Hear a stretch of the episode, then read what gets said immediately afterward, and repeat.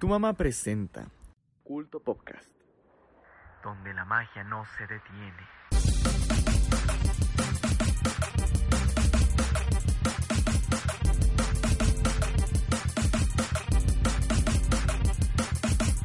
El día de hoy hablaremos de Wonder Woman, secuela o reboot.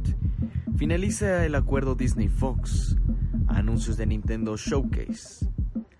Watamote, spin-off de Arrow, subasta defensora, la prehistoria, Google Stadia, el Tri, el meme del nerd.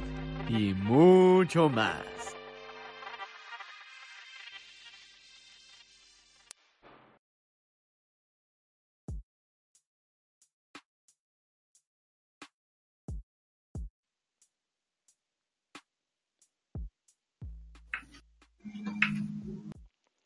Bienvenidos, buenas noches a todos. Ah, empezamos esta transmisión que como las aguas del chavo que sabían a tamarindo eran de limón, pero en realidad se parecían de Jamaica. Pues así este podcast se supone que empezaba el viernes, lo preparamos el jueves y sale el sábado. Todo, todo muy bien, ¿eh? También se supone que había otras secciones que, pero no importa, no importa. Porque aquí estamos para seguir dando lo mejor, ¿verdad? Y pues, muy Así es, ¿qué, así es. qué tal? ¿Cómo están esta noche? Muy bien, gracias por Muy bien, invitarme. muy bien. Pues aquí, aquí estamos, tres de los es el- cuatro integrantes, pero el- dándolo todo. Pues, porque ver, el por cuarto favor, integrante tuvo un compromiso, entonces solo podemos estar nosotros, pero no fuimos importa, nosotros. Bueno, No. entre comillas, no importaba tanto. regresa. Regresará para la siguiente semana. Bueno, pues, Al final va a salir un mensaje que va a regresar en la siguiente iteración de del podcast. claro. Pues bueno, aquí estamos con los colaboradores. Eh, pues presentando aquí primero a Toris, por favor, preséntate. Bien, hola a todos, yo soy Thor Is. Eh, voy a presentar la sección de películas y de cómics o series. Y a mi segundo compañero, Armando Humberto. Ah, pues aquí estoy yo, soy Humberto, su servidor, para presentar las secciones de videojuegos y tecnología, entre comillas, porque se- por lo general se van a relacionar todo a videojuegos. Y pues yo, aquí su presentador del día de hoy, Carlos, que yo les voy a venir eh, dando la sección de anime y la sección de música. Y pues, ¿qué, ¿qué más decir que, bueno, advertir que tenemos un episodio perdido por ahí, que no se van a enterar de lo que pasó, pero también hay información por ahí. Bueno, pues, eh, pues ya sin más, vamos a empezar con las películas. ¿Cómo ha estado la semana, Toris? Bueno, pues mira, déjate explico que vamos a empezar con noticias de DC, con este con este eh, revoltijo que tiene DC en su en su universo cinematográfico. Pues para echarle más eh, dudas a lo que está viniendo siendo, este resulta que ya hay rumores de que la secuela de Wonder Woman no es tal cual una secuela. Pues según la este según el productor Charles Rowan dijo para Ajá. Vulture que que la directora dice que está que bueno voy a citar lo que lo que él dijo dice la directora Patty Jenkins definitivamente está cumpliendo con la película pero el marco de tiempo es completamente diferente y tendrá una idea de lo que Diana, o sea, Wonder Woman, ha estado haciendo en los años intermedios, pero es una historia completamente diferente a lo que está contando. Pero tendrá similitudes eh, con el humor y con emocionales. Este, esto es raro porque según, o sea, según lo que él dice, este, es la misma, es la misma persona, o sea, incluso es la misma actriz, pero la historia es diferente y algo que, que este que apoya esta este revoltijo es que Trevor, personaje que murió en la primera, sale en esta y según la directora hay una buena explicación para eso, pero pero no, no, no veo una lógica. O sea, ¿ustedes le pueden encontrar alguna lógica al cómo haya muerto y regresado para 1984? Pues yo lo veo más como un soft reboot, que es para olvidarse de todo lo de este universo compartido. Que pues no les funcionó como estaba esperando. Sin embargo, lo que son estos dos personajes de Aquaman y Wonder Woman hasta ahorita, pues fueron un éxito. Entonces no quieren desperdiciar ese talento que tienen de los actores. Y que sus películas pues fueron buenas. Entonces ocuparlos pero separarlos ya de, de la Liga de la Justicia y todo esto. Así es como yo lo veo. ¿Creen que el hecho de que Batman se haya ya como oficialmente salido, ya haya sido como el detonante para que no tengamos como estas relaciones ya más lógicas entre películas? No, ese no es el detonante, ese fue, es una consecuencia, pero el detonante fue, yo digo, Justice League. Al ver que no fue un éxito, que no fue lo que ellos esperaban, vieron que no, no era viable lo que había construido primero Zack Snyder. Y pues, este, sí, yo estoy, bueno, estaría de acuerdo con Humberto. Este, sí me parece que es algo similar, o sea, Aquaman funcionó muy bien por sí sola, no requirió de, de ningún miembro de la Liga de la Justicia, ni una referencia. Pero el problema es que, o sea, el guion, o sea, incluso la directora dijo que desde la primera ya tenía ideas para la secuela. Entonces, o sea, sí hay un tal cual un hilo que está siguiendo, pero no tiene sentido si dice que es un reboot, o sea, bueno, si dice que no es tal cual una secuela, es lo único que no cuadra. ¿Qué más nos tienes, Toy? Pues, Nos- pues, bueno, antes de continuar, pues también está esto de que de Suiza de Squad, ¿no? Que igual va a ser un reboot, aunque la actriz que es Harley Quinn va a seguir siendo Harley Quinn, ¿no? En la de... Suiza de Squad. De... No, no, no, no, no, no, no, en la de este... ¿no? Sí, sí, esa. Ah, sí, sí, sí. Y la de Suicide Squad no está confirmado que ella vaya a regresar como, como Harley Quinn. Este, de hecho, ya se hizo recast de. Sí, esa sí va a ser completamente reboot, ¿no? Ajá, sí, sí, exactamente. Ah, ok, ok. Sí, disculpa, ahí. Pues sí, pues, eh, al ver que, bueno, por lo que vi en la mañana, al parecer Shazam va bien. Entonces, y si no se, no se interconecta con las películas, entonces sí, yo creo que ya se van a enfocar a, completamente a películas individuales. Sí, individuales, no tan conectadas, pero. Sí, ¿no? Igual por ahí un, un easter egg o alguna pequeña conexión, pero, pero ya no a la Liga de la Justicia ni nada de eso. Sí, y bueno, siguiendo con las películas de DC, tenemos. Vamos a tener pronto este ya primer tráiler de la película del Guasón, que es así, es totalmente fuera de ese universo. Tenemos este. También. Eh, ¿Qué otra película está por estrenarse? Ah, bueno, hablando de esto de, de, de, ese, este, les contaba que despidieron o renunció el CEO de, de Warner debido a un escándalo que hubo sobre que él ayudaba a su novia a um, conseguir papeles en Hollywood, entonces este eso no lo vio bien la compañía y lo despidieron. Y bueno, dicen que él es uno de los causantes del mal éxito que han tenido las películas de DC, por ejemplo, los recortes que hubo en la película de Justice League fueron igual atribuidos a él. Entonces puede que su despido y la contratación de alguien nuevo sea bueno igual para este universo de películas de DC.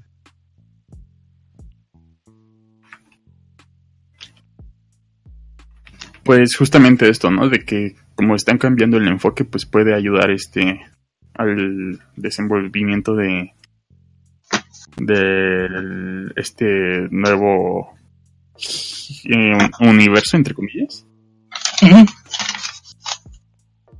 Pues sí, puede ser un- una buena dirección y pues qué bueno, ¿no? Porque, o sea, sí, está la competencia, que es Marvel, pero pues estaría bien que, obviamente Marvel ha estado yendo mejor en cuanto a su universo, pero pues estaría bien que, que estuvieran completamente bien, pod- podríamos disfrutar de ambos universos sin ningún problema. Y ahorita que mencionaste a Marvel, este ya finalizó totalmente el acuerdo, la compra de Disney por Fox. Ahora ya eh, los personajes de los mutantes, los X-Men y los Cuatro Fantásticos regresan totalmente a la Casa de las Ideas, Marvel Studios. Entonces, pues es mucho las posibilidades que tenemos. O sea, sé que faltarán por lo menos dos años para tener tal cual una película de los Cuatro Fantásticos o de los X-Men, pero tal cual para, para algún cameo, para alguna referencia, puede que falte menos. ¿Ustedes qué, qué les gustaría ver? Ya tenemos esos personajes de vuelta a donde pertenecen.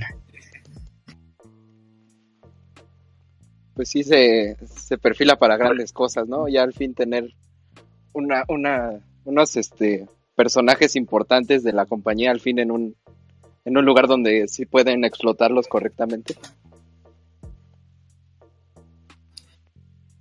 Ahorita no a ver X-Men porque estoy hasta, hasta aquí de los X-Men un poco en cuanto a sus películas, pero me gustaría ver por fin una buena iteración de los Cuatro Fantásticos. Entonces, si Doctor Doom, eh, quizá Galactus no tan pronto, pero sí empezarlo a introducir.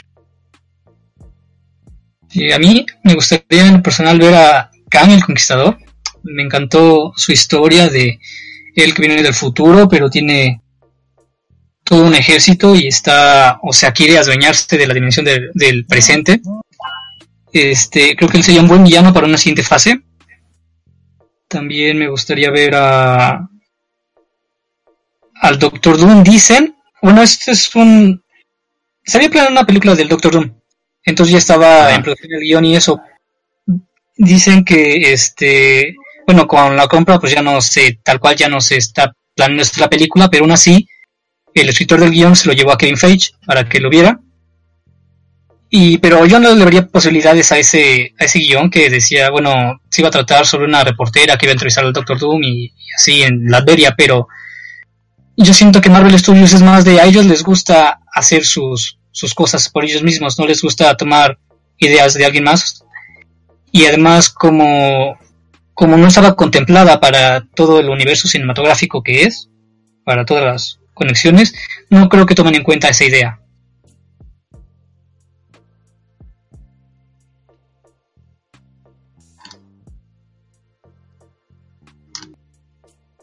Pues una película de Doctor Doom así como tal, no sé si me interesaría.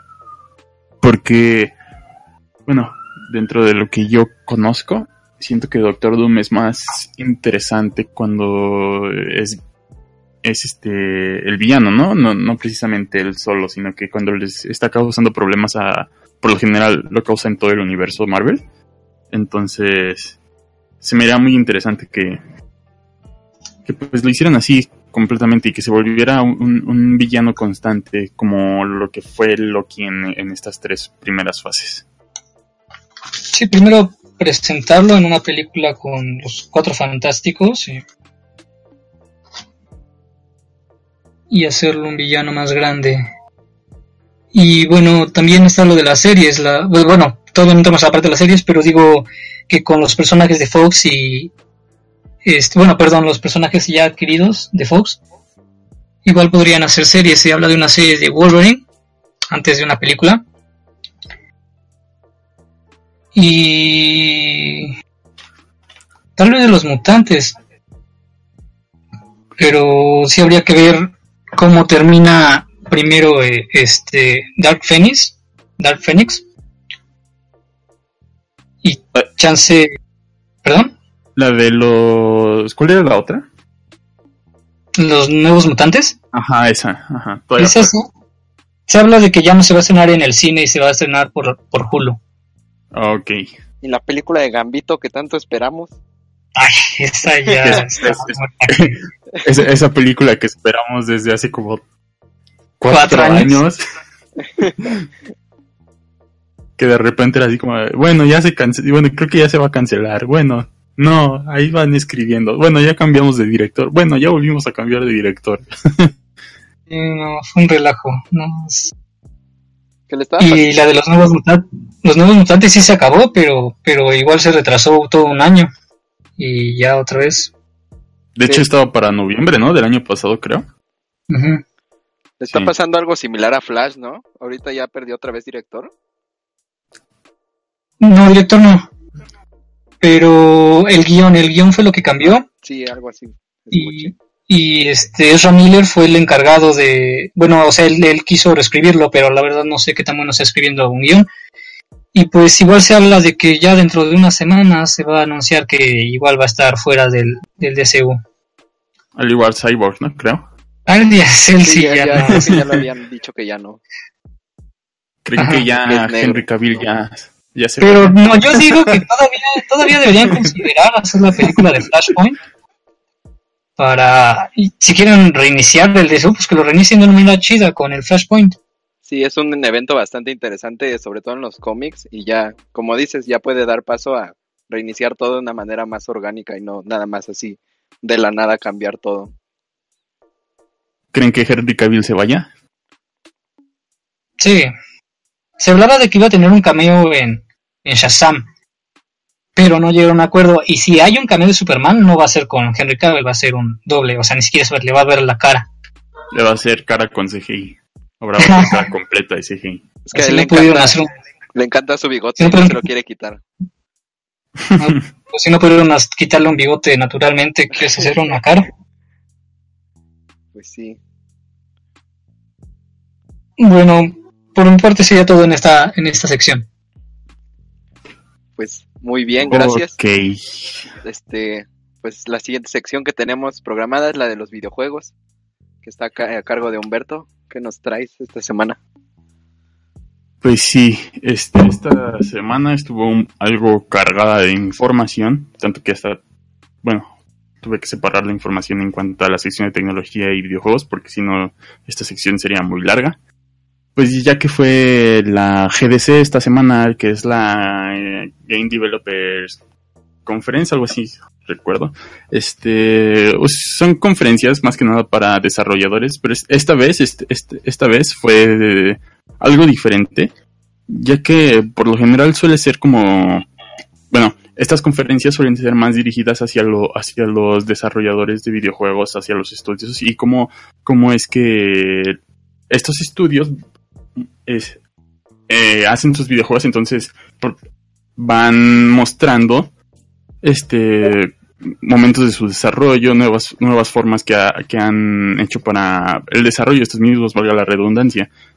Pero en, en este año, este, como estuvo Google, que fue el más fuerte, como presentando su Google Stadia, que más al rato hablaremos de esto en la sección de, de tecnología, eh, pues parecía más un- una, una presentación de E3 que, de la misma GDC. Pero, fuera de la, en, la GDC, rápido, lo más importante fue Google Stadia, un poco más de, info- de información sobre el proyecto xCloud y la revelación de que System Shock 3 va a llegar después de 20 años por fin. Este, la secuela de System Shock 2, que realmente yo no la he jugado, pero eh, la saga de, bueno, la serie de Bioshock fue un, sucesor espiritual de System Shock y fue bastante al- alegre, bueno, fue bastante bueno que hayan retomado este System Shock y le hagan por fin la secuela que los fans tanto querían. Y se está desarrollando en Unity. Se dio también la noticia de que Bethesda sí va a estar en la E3. O sea que por lo pronto ya Bethesda se suma a la E3. No se, no se retira como lo hizo Sony y eh, EA. Y más que nada lo que di- dijeron en el comunicado fue que se van a enfocar en Doom Eternal, la secuela de Doom.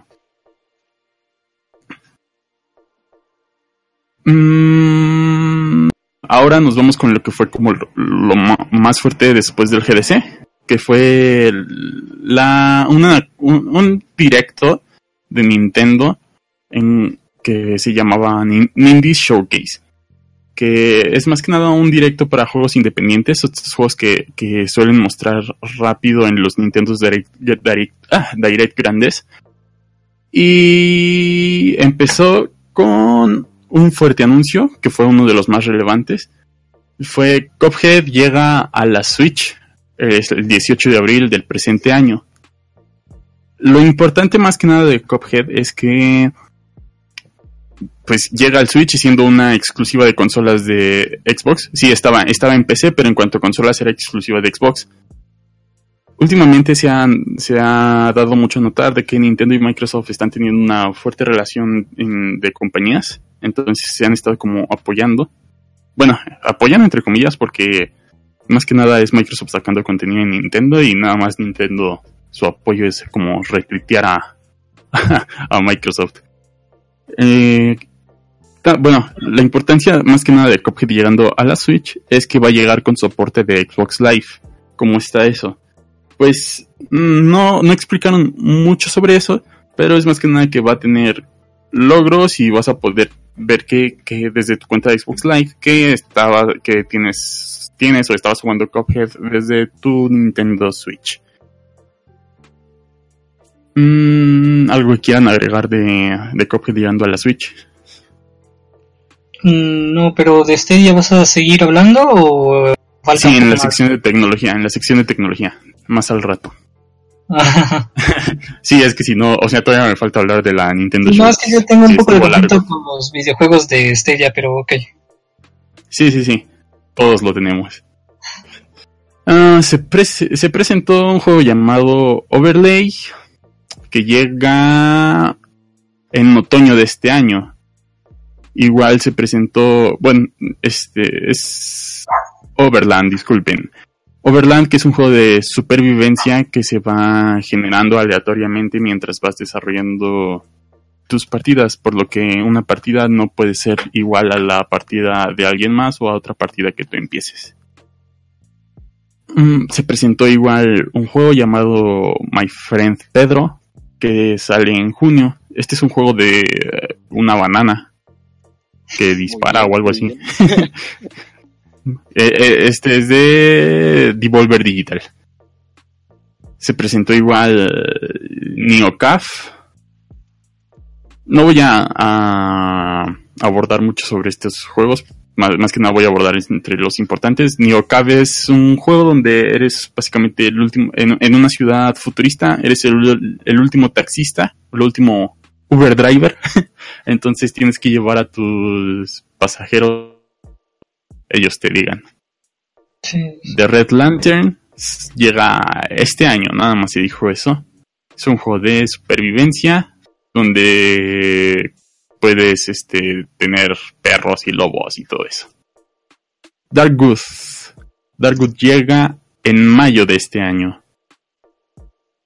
También llega Katana Zero o Zero, que llega en abril de, bueno, el siguiente mes de este año, de este año y se ve, es un juego que se ve bastante bien en cuanto al pixel art y, y en cuanto a gameplay se ve bastante rápido y entretenido. Después, por parte de Double Fine, ahí tuvimos a Tim Schafer mostrándonos el nuevo juego de su estudio que realmente se ve aburridísimo. Realmente se ve aburridísimo son juegos de Double Fine, son los que llegan a tener ideas más raras. Entonces está bien. Este título de Wrath llega en el verano del 2019. Igual llega Creature in the Well, que llega en verano. Blood Roots llega en verano. Pine llega en agosto.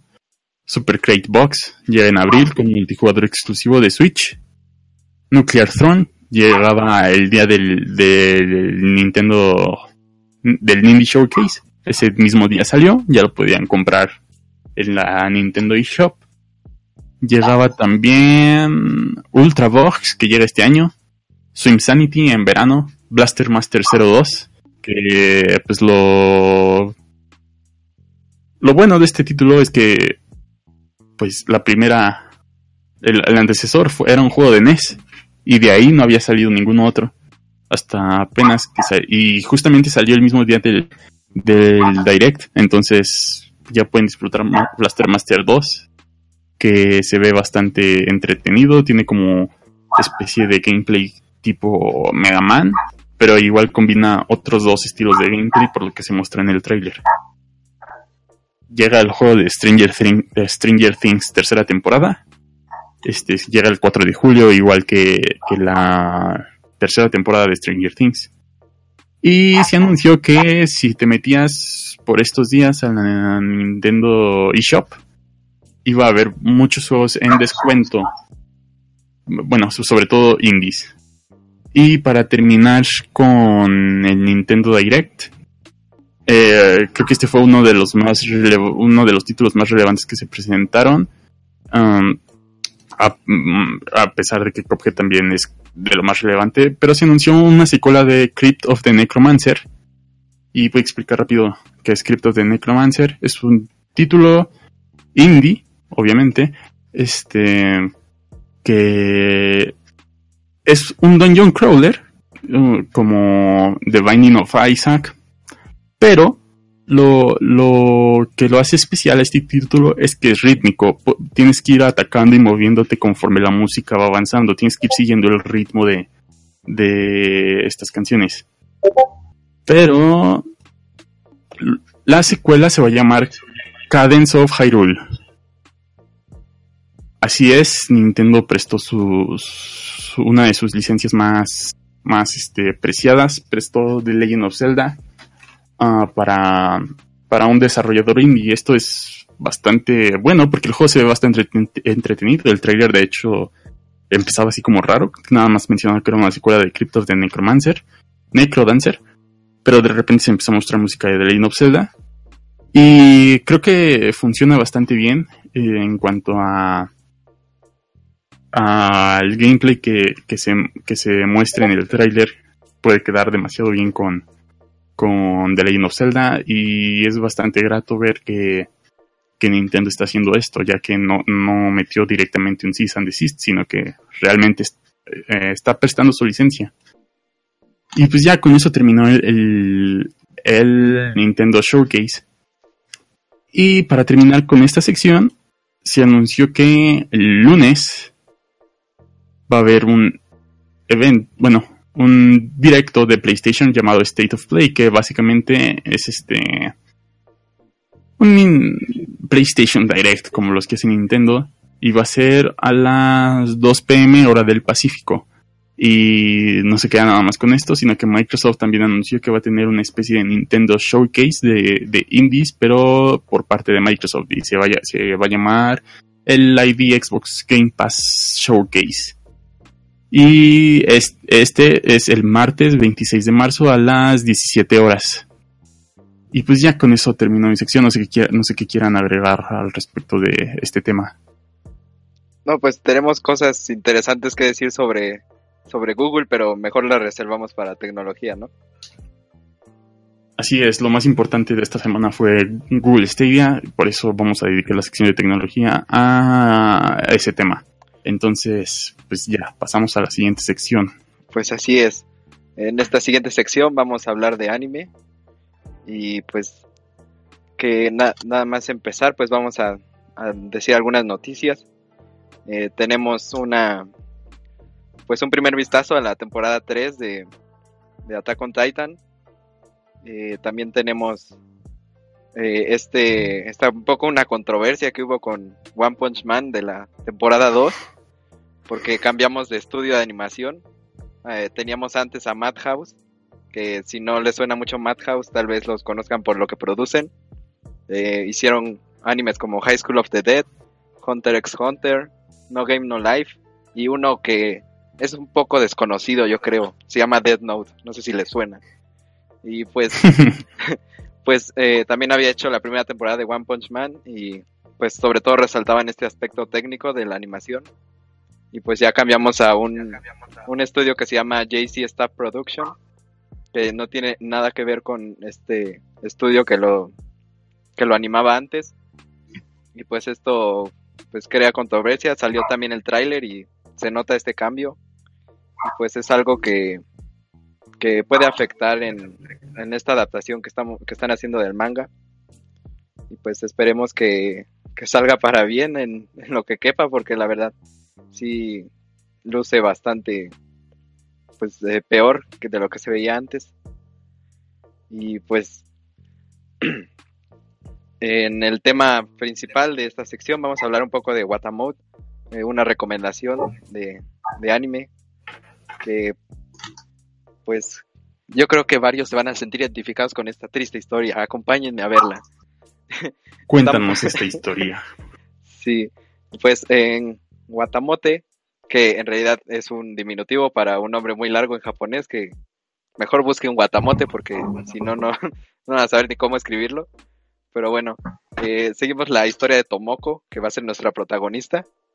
Es una, una chica que, que va a la escuela y que es este, bastante retraída, pero es experta en juegos de simulación de citas y participa mucho en foros de internet, pero es más virgen que la Virgen María, porque, porque no puede ni hablarle a un chico, no, no sabe interactuar con las personas, a pesar de ser esa experta en, en los simuladores de citas. Y pues este anime gira en torno a, a la comedia y vamos a ver un poco de la vida que lleva una persona así. En muchas ocasiones nos va a dar la pena ajena porque son bastante exageradas las situaciones, pero es muy divertido también. Pues podemos ver cómo va eh, un poco intentando interactuar con las personas, que esto nos da un juego más de comedia. Y pues este enfoque que, que nos da es también interesante, es sobre todo un anime que, por ejemplo, si acabas de ver algo profundo, algo que te tocó mucho tiempo, una temporada muy grande, pues puedes entrar a este un poco para relajarte, pero sin perder esta calidad, esta, esta premisa interesante. Y espero que si te sientes identificado con él, no, no te pongas triste porque te vas a divertir mucho con este anime. Y pues, eh, ¿qué más decir? Eh, tiene ca- eh, 12 episodios el anime, una duración pues como lo- el resto de los animes, unos 20 minutos. Y pues eh, en cuestiones técnicas es interesante que este que este anime no, no pierda la calidad después de, por ejemplo, la segunda mitad de, de su temporada, como lo vimos en Cells at Work, por ejemplo, que a partir de ciertos episodios ya perdemos esta calidad y se nota bastante que están rellenando el episodio con, con intros, con partes donde hay, hay poco movimiento.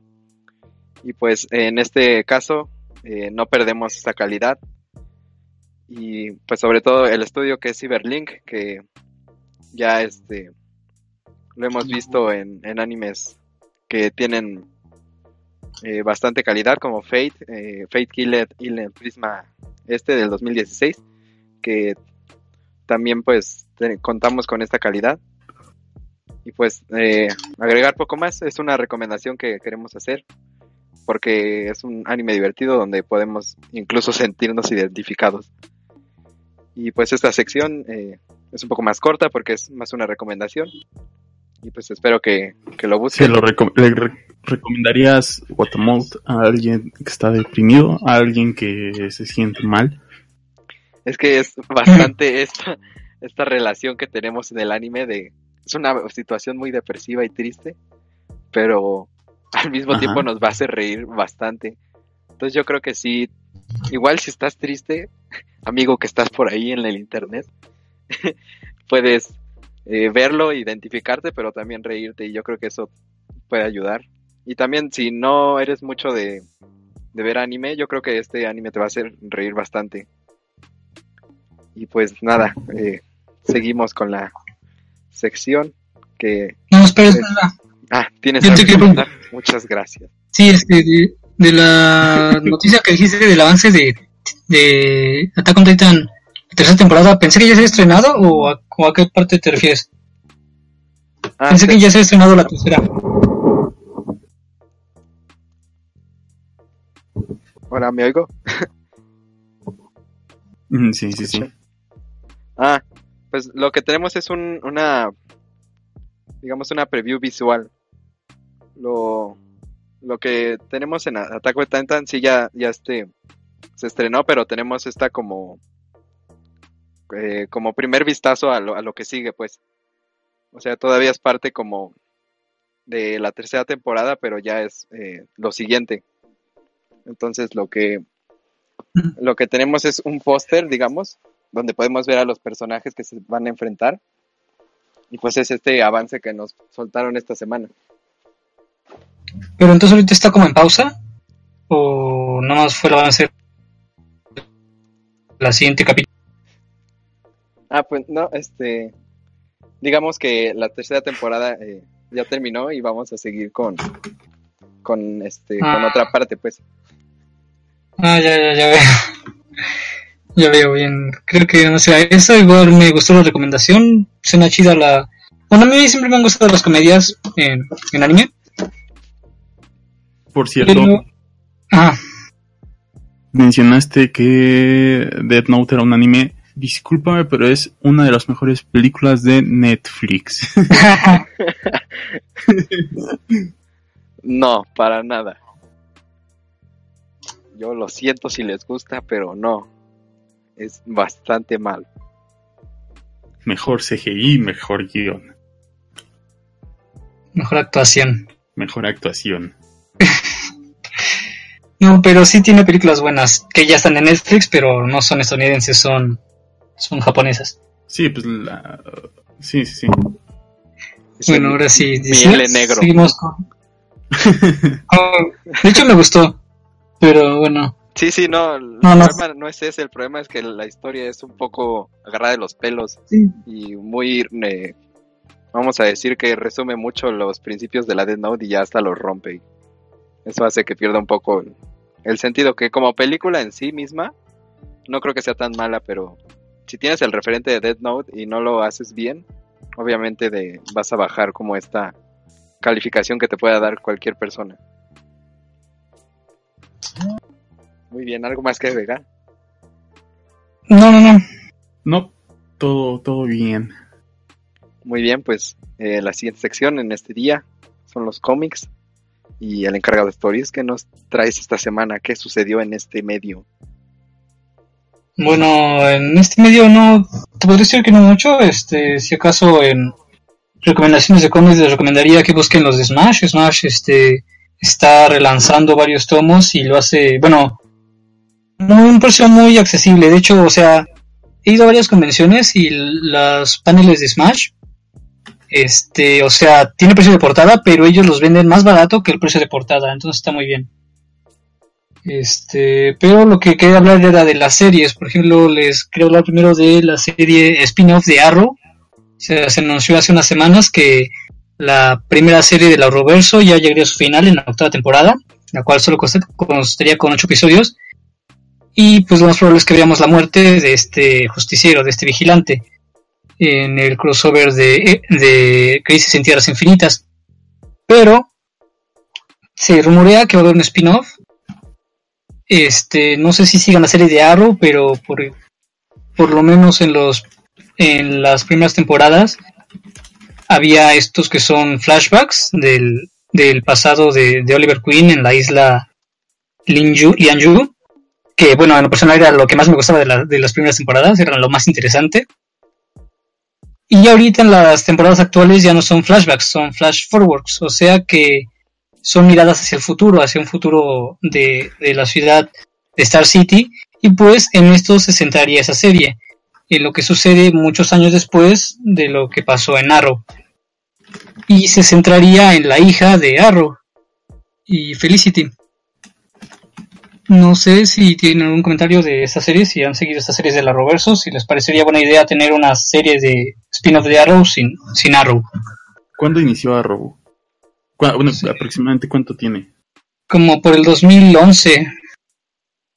Sí, ya tiene, ya tiene un buen rato, sí recuerdo. Eh, ¿Crees que tendría sentido hacer este spin-off? ¿O es nada más ya alargar a lo... nada más para... por alargar?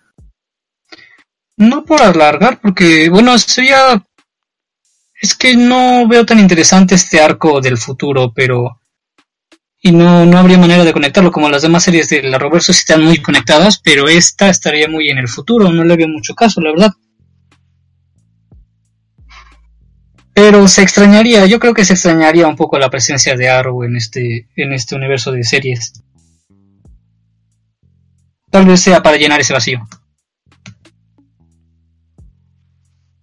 Pues esperemos que sea para bien y no para que simplemente exista una temporada y la cancelen luego, luego, ¿no? sí, también está, bueno, de hecho, o un reemplazo de esa serie podría ser la serie de Batgirl, que es así ya, Batwoman, perdón, Batwoman, esa sí ya está este, en producción, ya se tiene el primer piloto, este, el cual muestra los orígenes de Batwoman, o sea, en, en el crossover la presentaron, en el crossover de, del año pasado, pero ya estaba hecha ya Bruce Wayne ya había desaparecido. Y, y bueno, esta serie comenzaría desde sus inicios de Batwoman. No se sabe si tendremos la presencia de Batman, pero lo más probable es que la tengamos en la segunda temporada, probablemente, porque igual como con Supergirl dijeron que no iba a aparecer Superman, y resulta que sí apareció. Este. ¿Qué más en las series? Ah, en las series también. Este van a subastar los, los trajes y la utilería utilizada en las series de Daredevil, Luke Cage y Iron Fist. Este, esta subasta se llevará a cabo el primero de agosto. Y pues podría ser una mala señal porque si hacen una subasta tan pronto de cancelar estos shows, quiere decir que no, que Marvel Studios no esté interesado en reutilizar a esos personajes. O sea, no digo que no vayan a utilizar a, Daredevil y Iron Fist en la película, pero, pero no usarían a los mismos actores, no usarían esa historia que ya se había construido con, con las series de Netflix. es algo que a mí me preocupa, pero hay gente que dice que no necesariamente es el caso, puede que solo hagan otros tracks y ya. Como sea, faltarían dos años para ver a los personajes en algún otro, en algún otro medio. Pues yo como veo la situación, que si mínimo por ahora no esperemos nada de ellos en cuanto al MCU, sino que vayamos viendo cómo se va desarrollando todo esto. Y si un día dicen que regresa Daredevil y es el mismo pues qué bueno, ¿no? Porque la verdad es que hicieron buenas, buenas series. No, no te digo yo que no, incluso Iron Fist, que era como la más aburrida, pues eh, no estaba mal hasta eso el personaje. ¿Algo que comentar, Carlos? Pues es que la crítica sí como que la trató bastante mal, ¿no? sí, sí, sí, sí. fue muy mal recibida, a pesar de que había bastante hype con, pues es todo este como cuarteto de series, que ya, bueno, se hizo quinteto, ¿no? Pero bueno, este... No, y pues la, la verdad, este, yo estaba algo emocionado cuando salió de los defensores y realmente defensores está aburridona. Tiene como sus altos, pero pero por lo general los ocho capítulos te dejan mucho que desear. Sí, la verdad sí deja algo que desear. No, no, no, no se compara mucho con Daredevil. Esa serie sí fue muy bien construida. Mm, todavía falta ver este la segunda de perdón la tercera de Jessica Jones. Es la última serie que falta de Netflix y ya para acabar con eso que habían construido. Pero pero sí bueno yo esperaba ver a los personajes en algún otro lugar.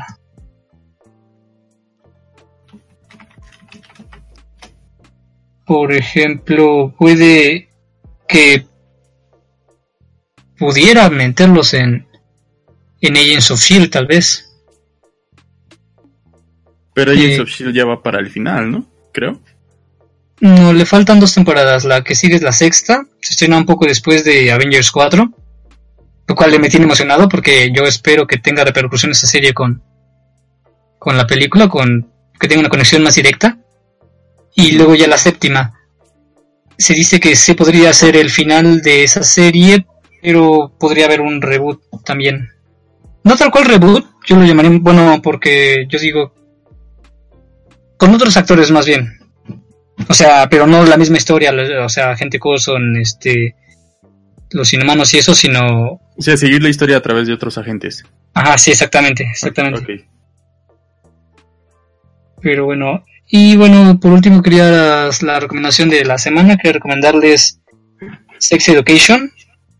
Esta serie de Netflix este habla sobre sobre un estudiante secundaria con fobia sexual, pero su madre es una terapeuta muy exitosa en el ámbito sexual, entonces es como un poco paradójico. O sea, el, el chavo no puede no puede ni siquiera masturbarse, pero es muy conocedor de este ámbito, entonces ayuda a los otros a cambio de una cuota, ayuda a los otros de sus, sus compañeros escolares con esos problemas. Es una situación muy divertida, la serie no, no teme este ser recatada para nada, ¿no? Este muestran demasiado. Pero, y la historia, los personajes, o sea, yo siento que la historia de los personajes fue muy bien construida, o sea, cada uno va, se van haciendo diferentes ramas, por así decirlo, y cada uno va evolucionando. Y al final de la primera temporada deja un cliffhanger, creo que se llama, o sea, te deja muy expectante a lo que sigue. No sé si han escuchado o visto esta serie. Pues He escuchado de ella, pero Habla tú, estúpido. no, ahora tú has participado menos. Yo vi bastantes críticas, sobre todo en este como esta inclusión forzada, digamos, porque tenemos, por ejemplo, al personaje este, o sea, no, no es de forma despectiva, pero tenemos al negro que es gay, que es eh, transexual y que es eh, hijo de dos mamás, creo, ¿no? No. no, no, no, sí tiene un papá. humilló. ¿Qué? Chale, te humilló.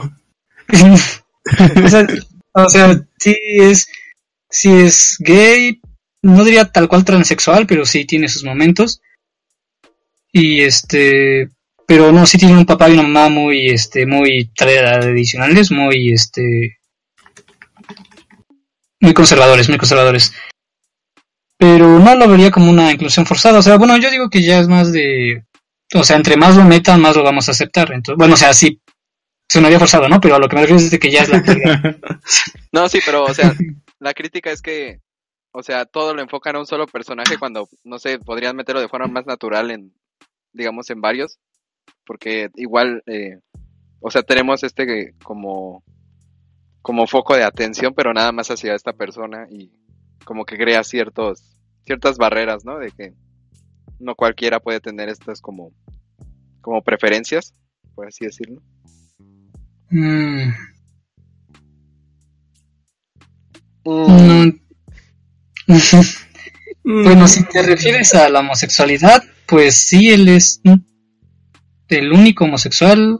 Bueno, no, o sea, el único, sí, No. protagonista, pero... No, bueno, al final el, el que era el bully también se hace gay, ¿no? No, pues, ¿por qué das spoilers a la gente? Porque es el bully.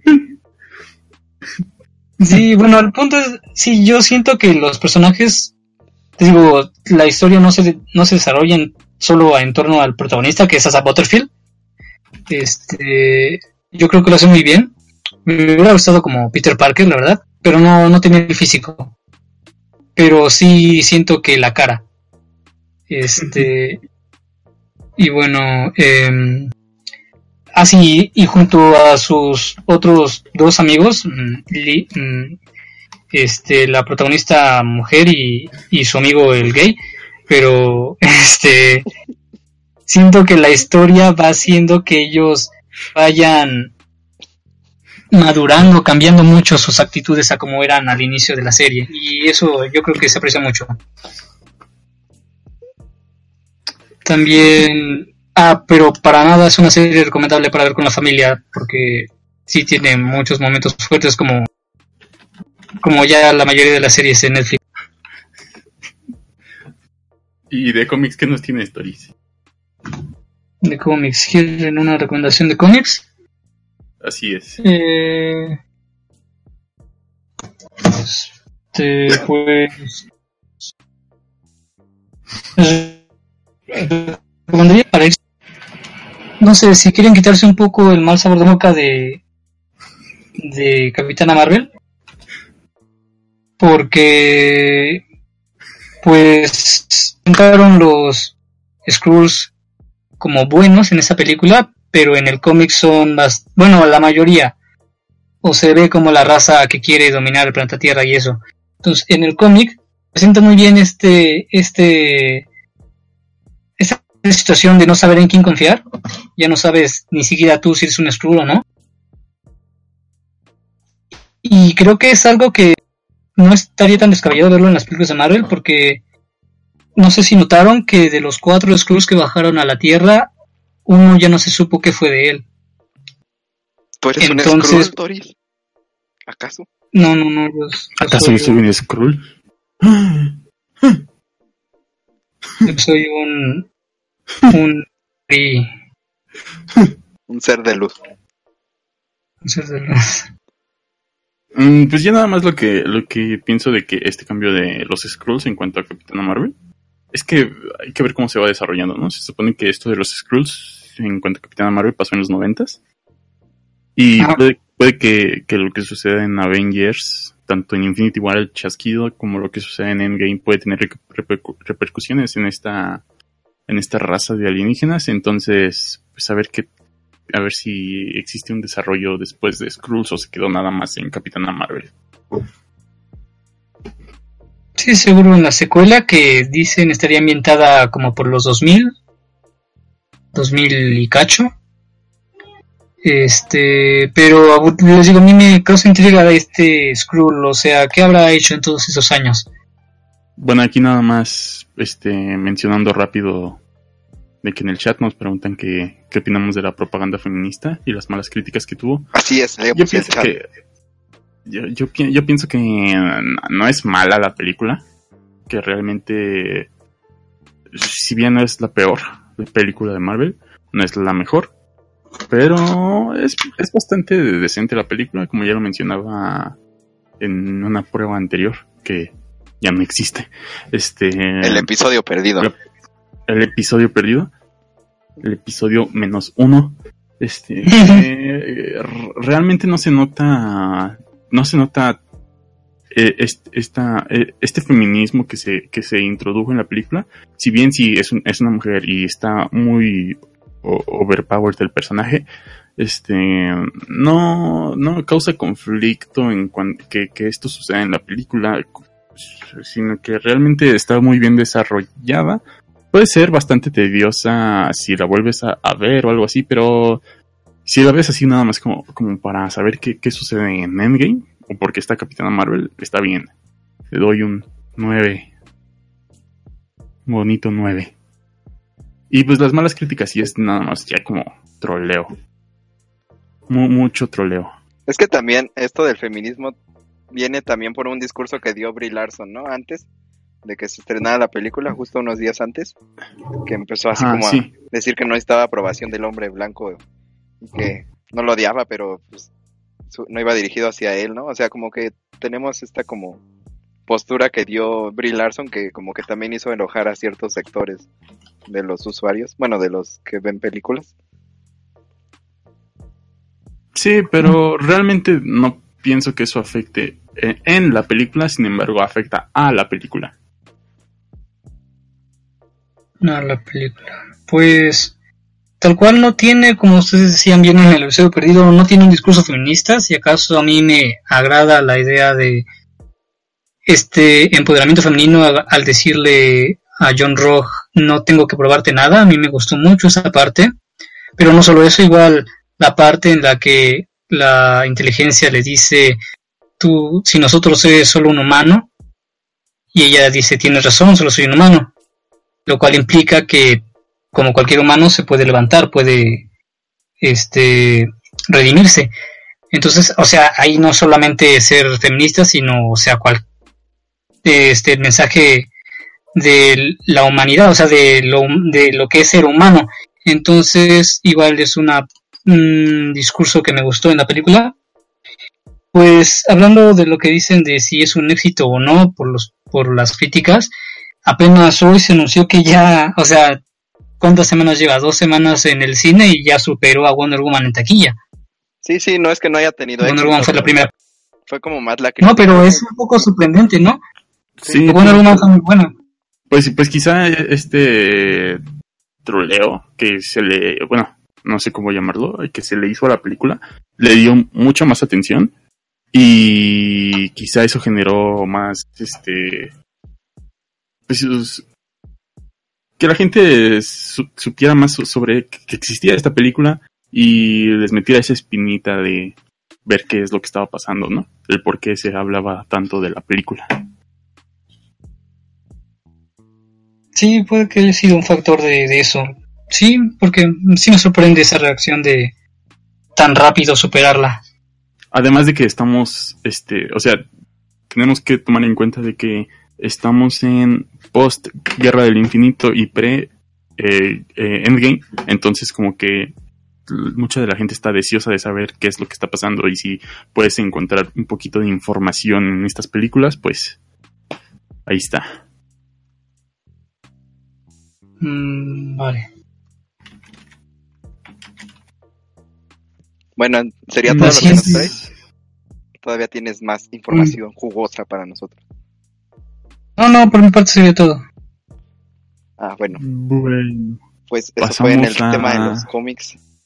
Sigue nuestra sección eh, especial de esta de este stream porque vamos a hablar bastante, según lo que tenemos entendido, sobre Google. Pero bueno, esta sección es de Humberto, así que por favor, introdúcela. Así es, como ya lo había mencionado, bueno, esta es la sección de tecnología que se va a relacionar con videojuegos esta semana. Mm, como ya lo había mencionado, lo más importante que sucedió en la semana en cuanto a todo este mundo fue el anuncio de en la GDC de, del Google Stadia. Se anunció en la Google Keynote este pues este nuevo servicio de Google, pero vayamos un poquito atrás, ¿no? Desde mucho antes se, se rumoreaba un poco de, de que Google estaba preparando una nueva consola para competir en el mercado con pues los tres grandes de, de los videojuegos, ¿no? Lo que es Nintendo, PlayStation, Microsoft. Fue pasando el tiempo.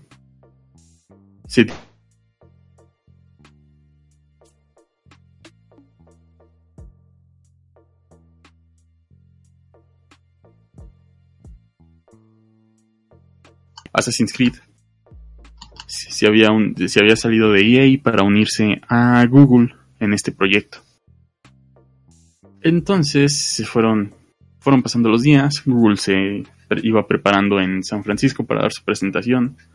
Pusieron un, un, una especie de anuncio en el que mostraban tres, tres productos del pasado que habían fracasado, lo que era la Dreamcast, el Power Glove de Nintendo y no me acuerdo cuál era el tercero.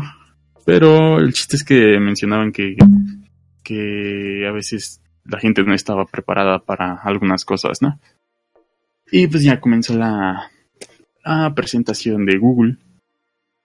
Y empezó así como, como cada presentación de, de nuevas consolas, de nuevos servicios con diciendo que se quería construir una plataforma para todos y quitar muchas barreras para el desarrollo, para los juegos AAA, bla bla bla bla bla bla bla. Y ya se presenta eh, el nombre Google Stadia. ¿Qué es Google Stadia? Es una plataforma de streaming para jugar más que nada. Y que unos meses antes ya se había probado con, se llamaba Project Stream, se probó en 2018 con la salida de Assassin's Creed Odyssey, que ahí, lo que se mencionó es que, que eh, esta beta funcionaba a 4K y a 60 FPS, pero ya checando en Twitter se, se desmintió, se desmintió esto, ya que funcionaba, estaba bloqueado a 30 FPS y funcionaba a 1080 nada más. Entonces, pues ya seguimos, ¿no? Una de las pequeñas mentiras de de Google. Se dijo que Ubisoft está afiliado para apoyar a Google Stadia, pero pues Ubisoft siempre es como esa empresa que apoya a, todos los nuevos productos cuando salen en cuanto videojuegos. Y pues está bien, son buenos juegos, la verdad. Se menciona que eh, est- esto de Create, Scale, Connect, ya que Google Stadia, voy a estar mencionando muchas veces Google Stadia o Stadia, este, Google Stadia está enfocado para, no, no, no solamente para los jugadores, sino para los desarrolladores, ya que va a tener nuevas funciones que, que quitarán barreras en cuanto a, poten- en cuanto a limitaciones de potencia. Ya hablaré un poquito más adelante de esto. Se menciona que puedes estar viendo un tráiler de un juego y si este juego está disponible para Stadia, directamente te, te saldría en YouTube que puedes jugar este, este, este juego, este mismo juego en este mismo momento. No vas a necesitar ni descargas, no vas a necesitar parches, no vas a necesitar actualizaciones. Eso es bastante atractivo, pero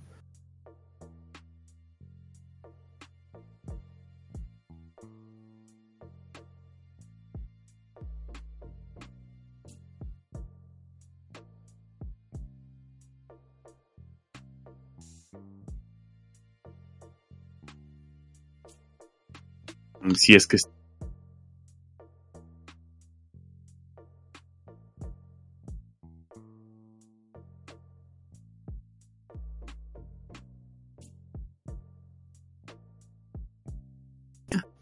a 60 FPS.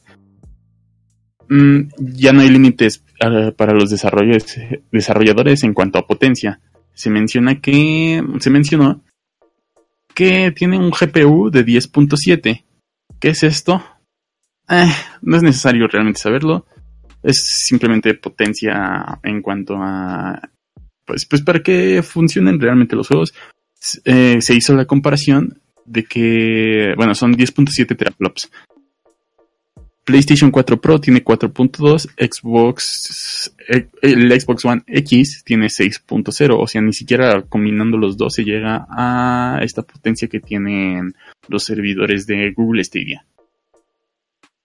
Se menciona que ahorita, que empezaría estando en, en 1080p a 60 FPS, espero que conforme vaya pasando se aumentaría a 4K y a 60 FPS y mucho más en el futuro mientras se vaya adaptando más el uso del 8K se, se llegaría a 8K y, se, y a 120 FPS o más. Se presenta igual el Stadia Controller que funcionaría a través de Wi-Fi. Tendría botón de captura para subirlo a YouTube o a cualquier servicio de, de streaming ya sea Twitch, YouTube o no sé si Facebook Live.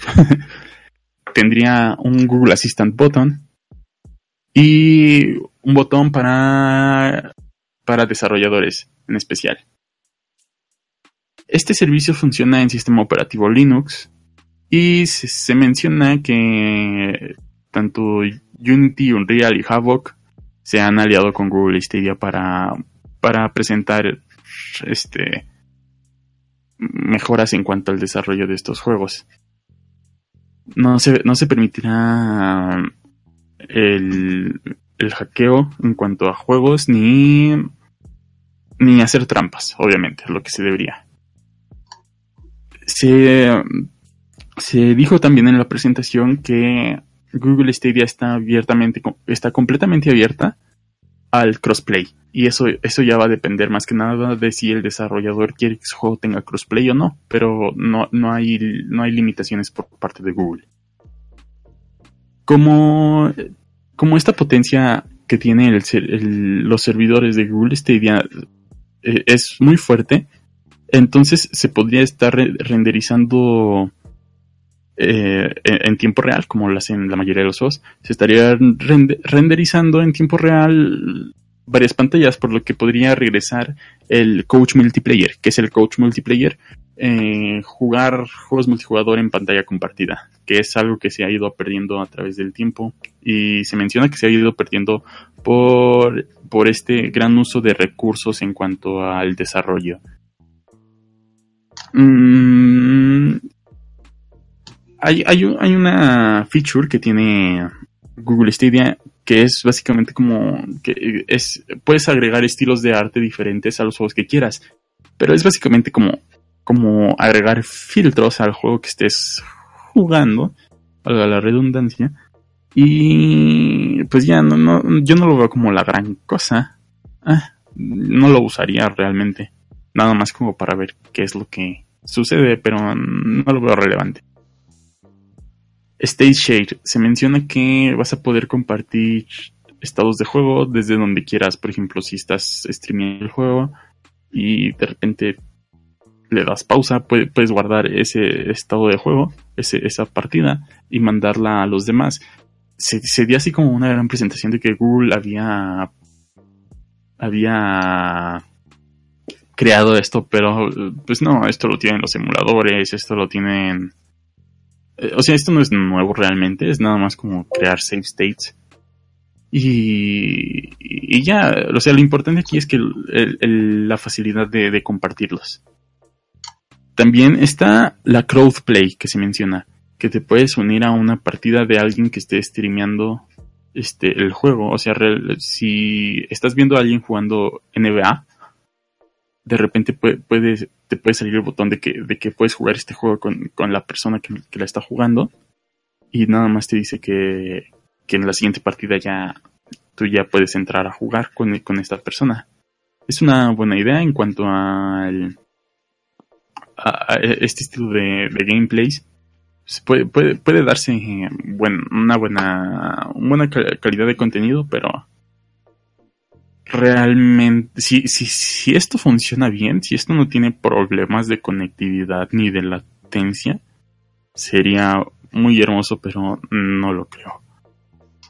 Va a tener Google Assistant, que es, por ejemplo, si estás atorado en un juego, le buscas la Google Assistant y Google Assistant te puede decir cómo pasarte esta parte del juego, te puede dar tips y cosas que tú puedes buscar directamente en YouTube.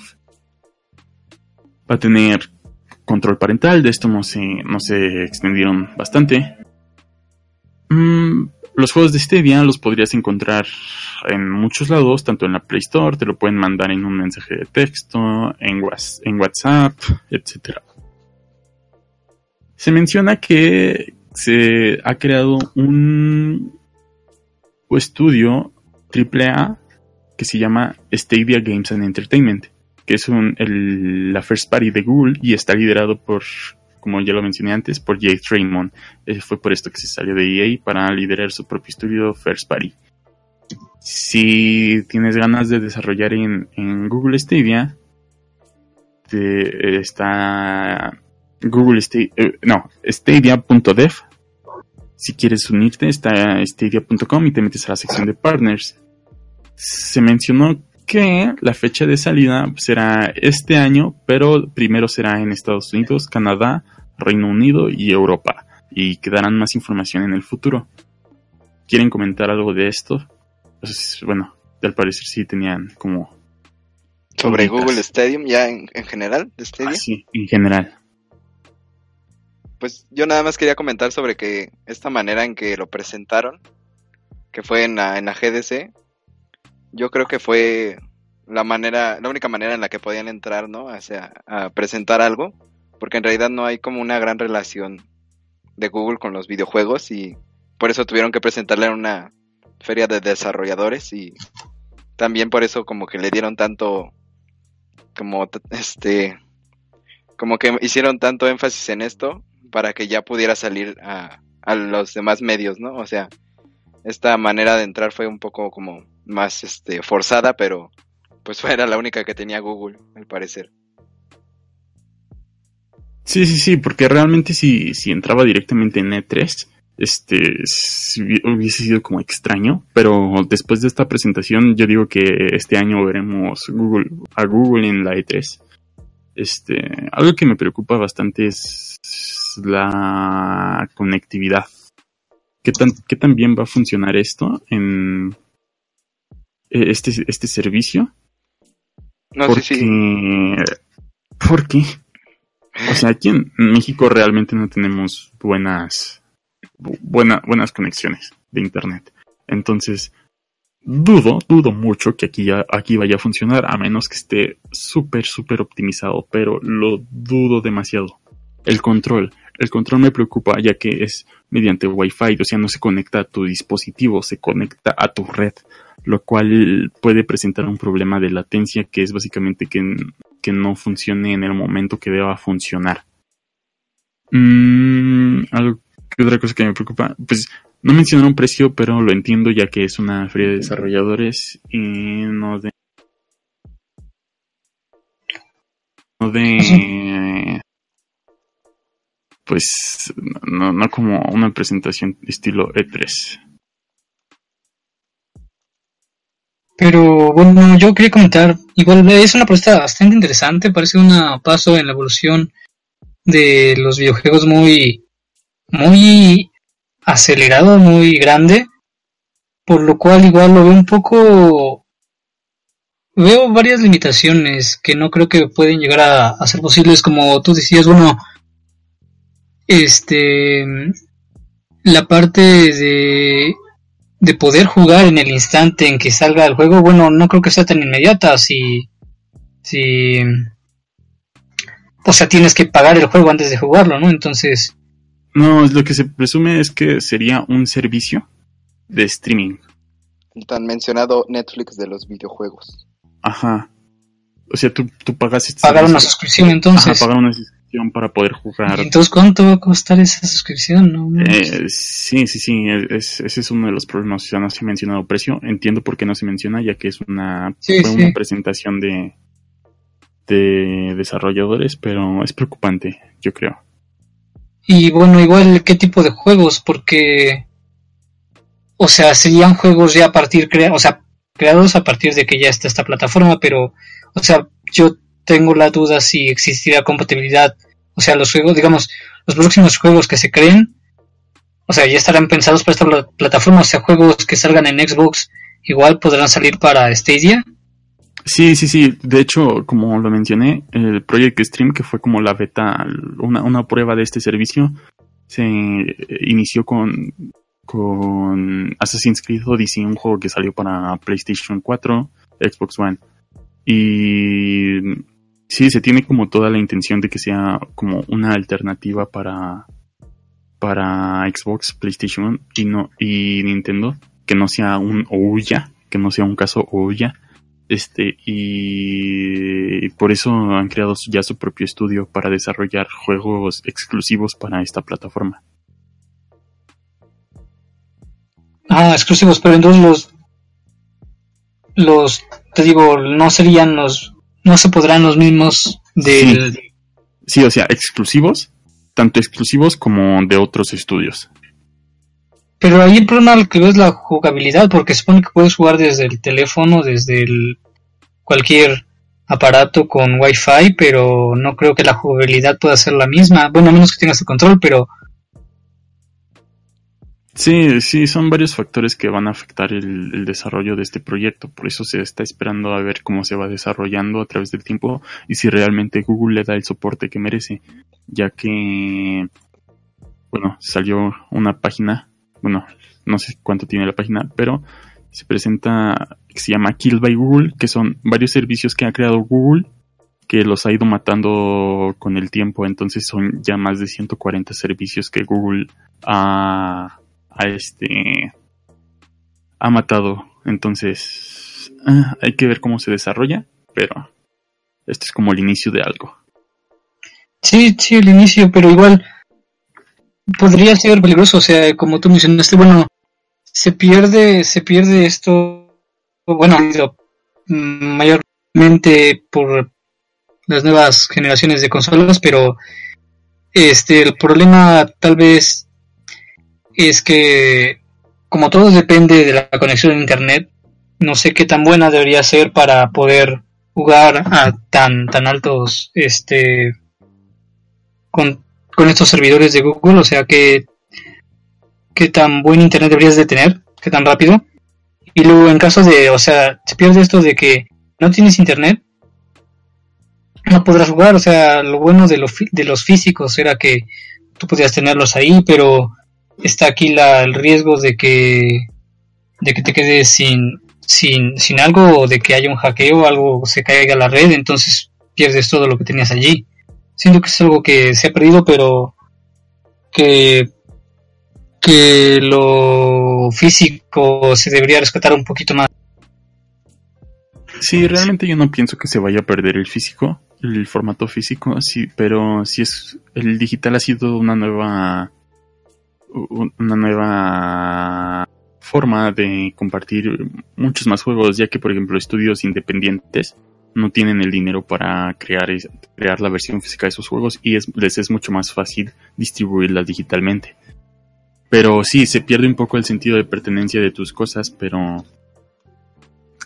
Pero... Pero, pero, pero, pero... Este, no...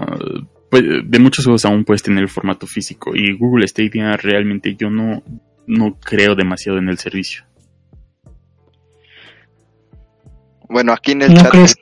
Ah, F en el chat. En el chat nos preguntan que si perjudicaría a las grandes empresas este servicio.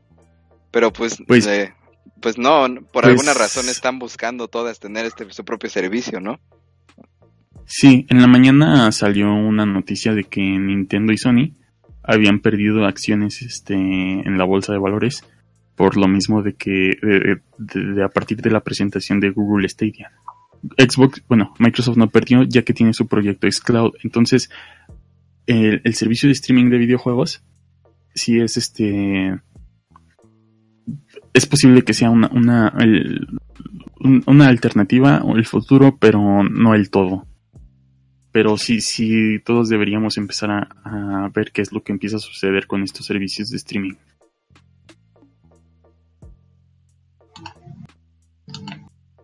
Pero con perjudicar a las grandes empresas se refería o se refiere a Xbox, PlayStation.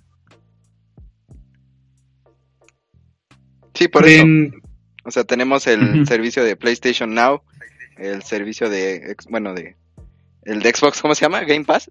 Sí, ¿no? El, Game Pass, Y, el Xcloud. O sea, sí, entiendo que tienen este servicio, pero ¿Qué tal si va más allá? Ya nadie necesitaría comprar un Xbox. Pues es que eso es hacia donde está enfocando los esfuerzos de las empresas también. Sí.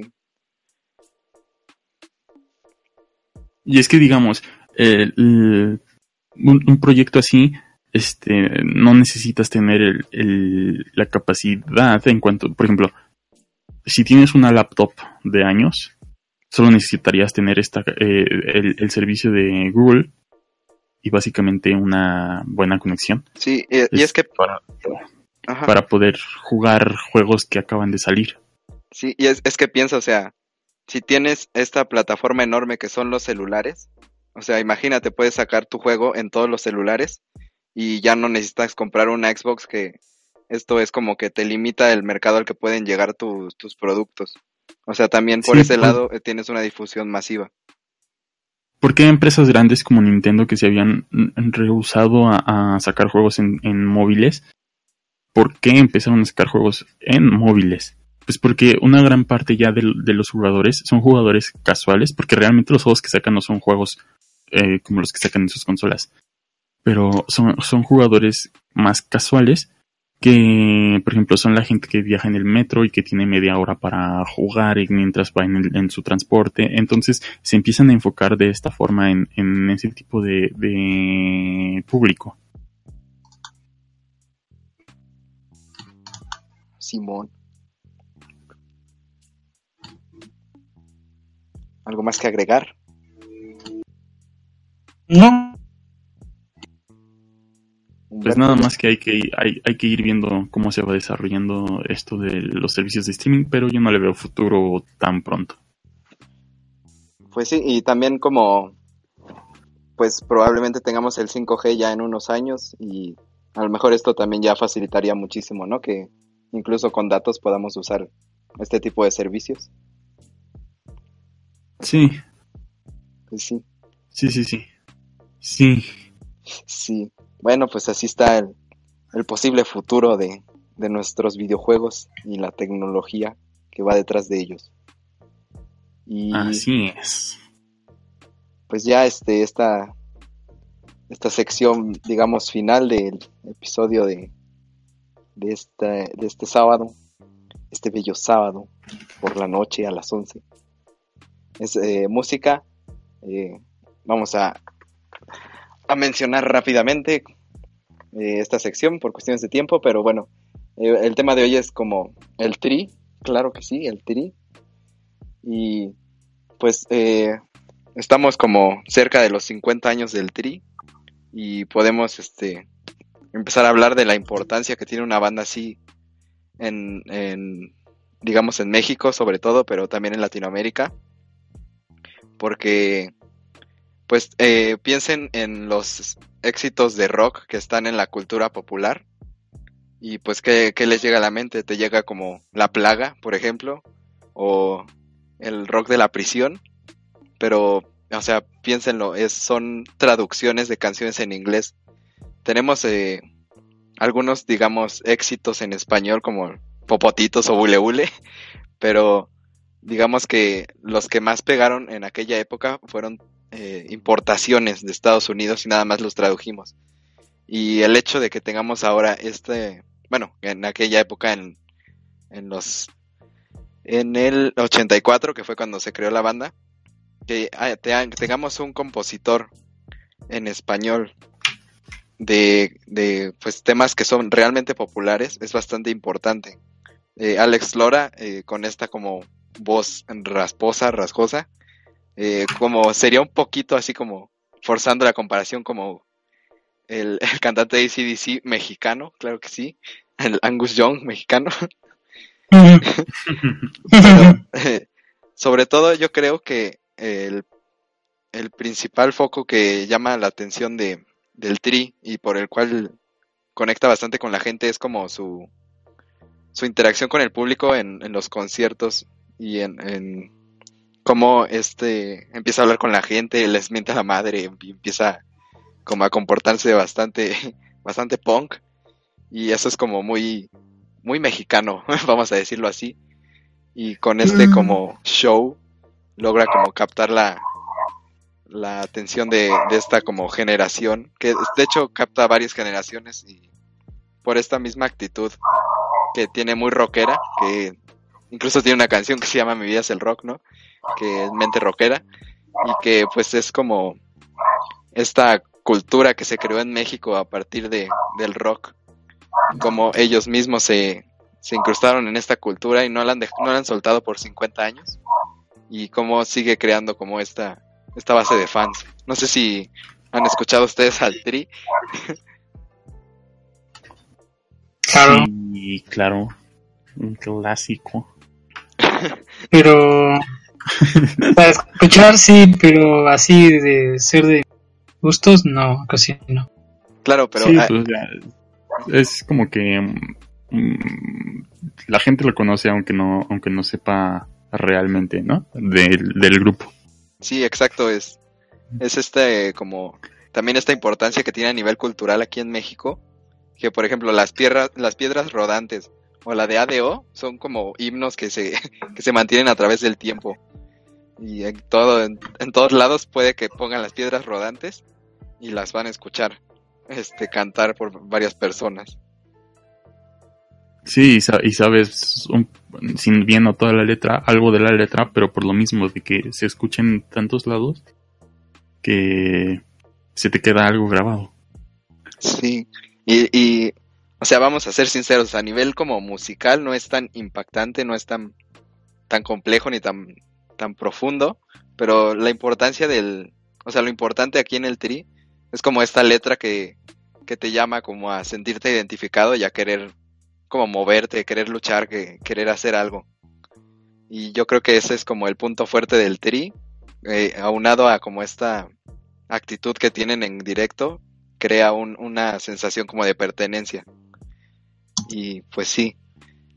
Eh, obviamente, pues canciones que, son como conocidas son pues la de ADO, la de las piedras rodantes, la de todo me sale mal.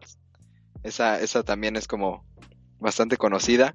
Pero yo le, yo recomendaría este que escucharan la, la- una que se llama Triste Canción, eh, que también es este es un éxito, pero creo que es de las menos conocidas de, de esto de estas como canciones que tiene el Tri que son buenas. Eh, esta canción yo considero que, que tiene bastante profundidad más eh, en la composición, en el uso de instrumentos y que puede como dar esta nueva visión de lo que es el tri y no quedarse solo con que es un, un grupo ahí que nada más hace revoltos a la gente.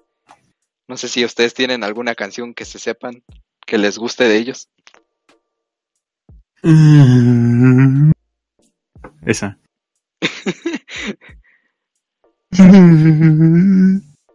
Esa mera. No, no.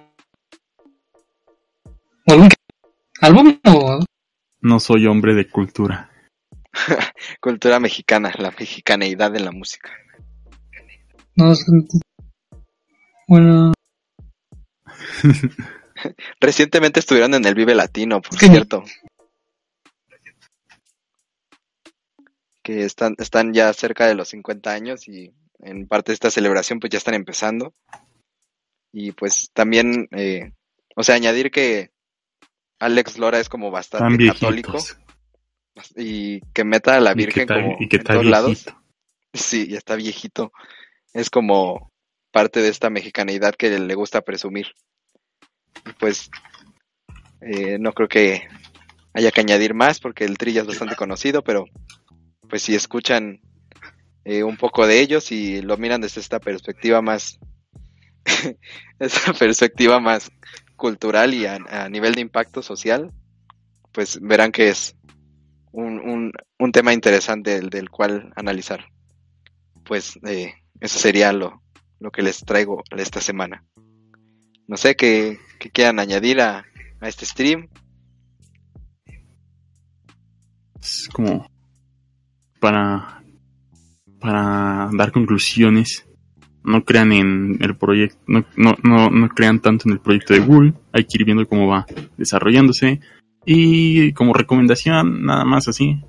Pokémon Ultra Luna. Está bueno. Ya lo acabé. Está bien. Un juego bastante reciente, ¿verdad? Bastante reciente, pero. pero. Pero bastante bueno. Un, un, un buen cambio, entre comillas, a Pokémon. Pero. Pero pues ahí está. Y ya hasta va a salir el nuevo y yo apenas en el anterior. Pero. ¡Hey! No me quejo. Pues nada, eh, algo que añadir, Toris. algo que quieras decir. como conclusión de qué en general Sí, de este stream, Eh, lo que quieras. de la vida, Del, de, tu, de tu trabajo final de la escuela. del chat. pues nada este que pues seguimos esperando que el DCU de bueno, bueno, dio un paso adelante con Aquaman, pero dio dos hacia atrás cuando dijo que ya no iban a seguir con, con, con su universo y que ya se van una película tras otra. Entonces, pues esperar que Shazam sea igual buena. Ya salieron las primeras críticas, pero, o sea, las primeras creo que siempre son buenas. Ey, tiene más Ya. de 90 en Rotten Tomatoes. Ah, Sí, ah. sí, pero, pero ya con cuando Sí, o salga, sea, ¿cuándo, mm, cuándo sale? ¿El 5 o 4? Otro de abril, creo. Eh, y no sé si ya tendremos programa, parece. No, no, no. Ok. Este, no, todavía no se ha estrenado cuando hayamos el cine programa. Entonces, pues eso, este, el contrato, bueno, el acuerdo con Fox y Disney que ya se completó. Esperamos que, que puedan hacer cosas grandes con estos personajes. Y pues nada, eh, tal vez alguna recomendación para alguna serie que que quieran que que, que, que, que hable, este, dejen en los comentarios y ya nos estaremos viendo por acá. Bueno, Pueden, eh, pueden ver la repetición de este stream en YouTube, en el canal de YouTube. sí, Abriremos página de Twitter. Abriremos un Twitter, quizá una página de Facebook, no sé. si alguien lo usa. Yo Eh, uso Facebook. Ah, búsquenme en tu portal geek, ahí estoy. Así es, busquen tu Mutear. portal geek. Este, eh, bueno, eh, yo como mi conclusión, pues no, que es que no se cierren a, al- a la música popular, que aunque piensen que es algo superficial y que nada más te incita como a, a- a hacer relajo, también tiene una importancia en nuestra cultura y pues que, que escuchen, escuchen al Tri también. Y pues nada, eh, gracias por habernos visto, por haber estado aquí y a los que nos vean en diferido ahí por YouTube, por este mismo eh, Twitch, pero ya resubido, pues que nos sigan, que nos busquen ahí también en, en- en YouTube si no nos han, no se han suscrito. Y pues nos veremos la siguiente semana si, si así sucede, ¿verdad? Posiblemente ya con el cuarto Claro, integrante. sí. Y quizá ya a las 8, un horario más. Para dormir temprano, ¿no? Más, sí, sí, sí, claro, para Netflix and Chill, Más, más, culto más podcast familiar. and Chill. Pues nada, gracias es por todo. ver Nos y nos veremos pronto. Adiós. Mm.